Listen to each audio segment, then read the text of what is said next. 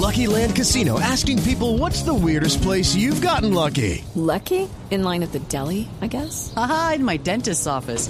More than once, actually. Do I have to say? Yes, you do. In the car before my kids' PTA meeting. Really? Yes. Excuse me, what's the weirdest place you've gotten lucky? I never win and tell. Well, there you have it. You can get lucky anywhere playing at LuckyLandSlots.com. Play for free right now. Are you feeling lucky? No purchase necessary. Void where prohibited by law. 18 plus. Terms and conditions apply. See website for details. Más del 35% de los desplazados colombianos está en condición de indigencia y cerca del 80% está engrosando las cifras de pobreza a nivel nacional. Julián Calderón. La encuesta nacional de víctimas realizada por la Contraloría General de la República arrojó cifras que a juicio del Contralor Edgardo Maya Villazón son el reflejo del fenómeno social del desplazamiento forzado como un gran responsable de las brechas sociales cada vez más amplias, pues la mayoría de los más de 5 millones de desplazados son pobres o indigentes.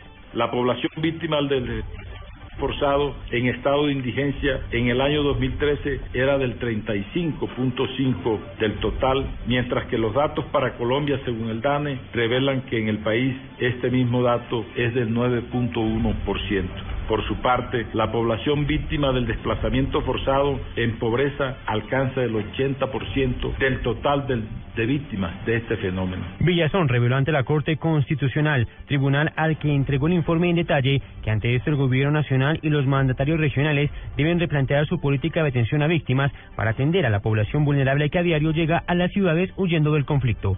Julián Calderón, Blue Radio. Alemania afirmó que el tema de la justicia transicional será el más difícil de implementar dentro del proceso de paz con las FARC, por lo que ofreció su asesoría y buenos oficios en este tema. Diego Monroy. Al término del encuentro con el presidente Juan Manuel Santos, el ministro de Relaciones Exteriores de Alemania, Frank Walter Steinmeier, aseguró que el gobierno germano está dispuesto a asesorar a Colombia en el tema de la justicia transicional, uno de los puntos más complicados luego de la firma de un acuerdo de paz. Es el tema más sensible de todo el proceso de reconciliación. Estoy muy seguro en esta afirmación.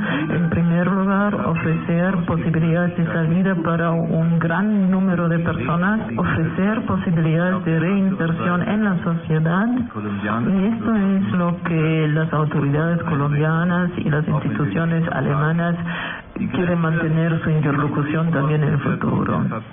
El apoyo del gobierno germano para estos temas es importante debido a la experiencia acumulada que tiene este país europeo en temas como el de la justicia transicional y el posconflicto tras lo vivido en la Segunda Guerra Mundial y los atropellos cometidos durante la República Democrática Alemana. Diego Fernando Monroy, Blue Radio.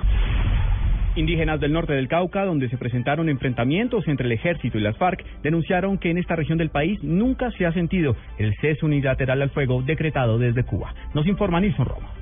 Luego de terminados los combates entre la columna móvil Ambrosio González de las FARC y tropas de la Fuerza de Tarea Polo, que afectó la tranquilidad de más de 98 familias y originó la suspensión de las clases en la escuela del sector, la gobernadora del resguardo Huellas, Margarita Ilamo, denunció asesinatos y persecución por parte de la guerrilla de las FARC. Ah, esa tregua de tres meses no lo hemos visto porque nos han seguido matando, señalando, amenazando. En estos tres meses no hemos de verdad sentido la tregua porque aquí en el resguardo de Huellas Caloto prácticamente todos los días matan y estamos que entierre a nuestros hermanos, entonces no, no hemos sentido ese cese al juego. Pidió nuevamente la líder indígena a los actores del conflicto armado salir de sus territorios y dejarlos al margen de la confrontación armada. Desde Cali, Nilson Romo Portilla, Blue Radio.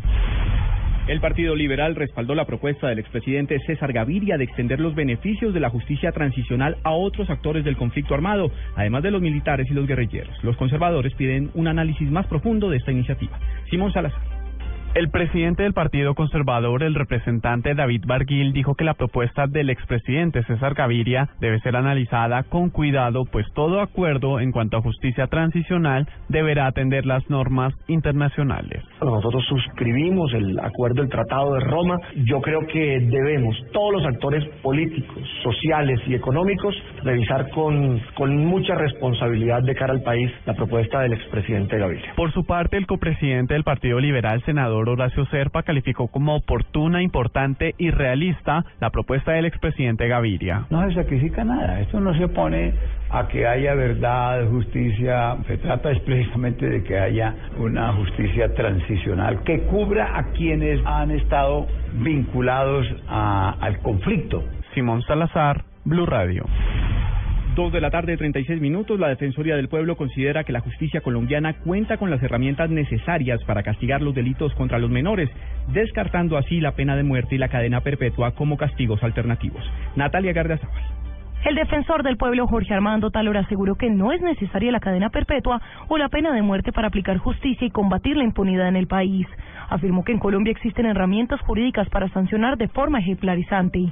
Otalora Gómez aseguró que lo importante es asegurar la aplicación de las normas que ya existen, como por ejemplo las condenas en casos de secuestro, homicidio, delitos sexuales con menor de 14 años y lesiones personales, que tienen condenas que oscilan entre los 20 y 60 años sin rebaja.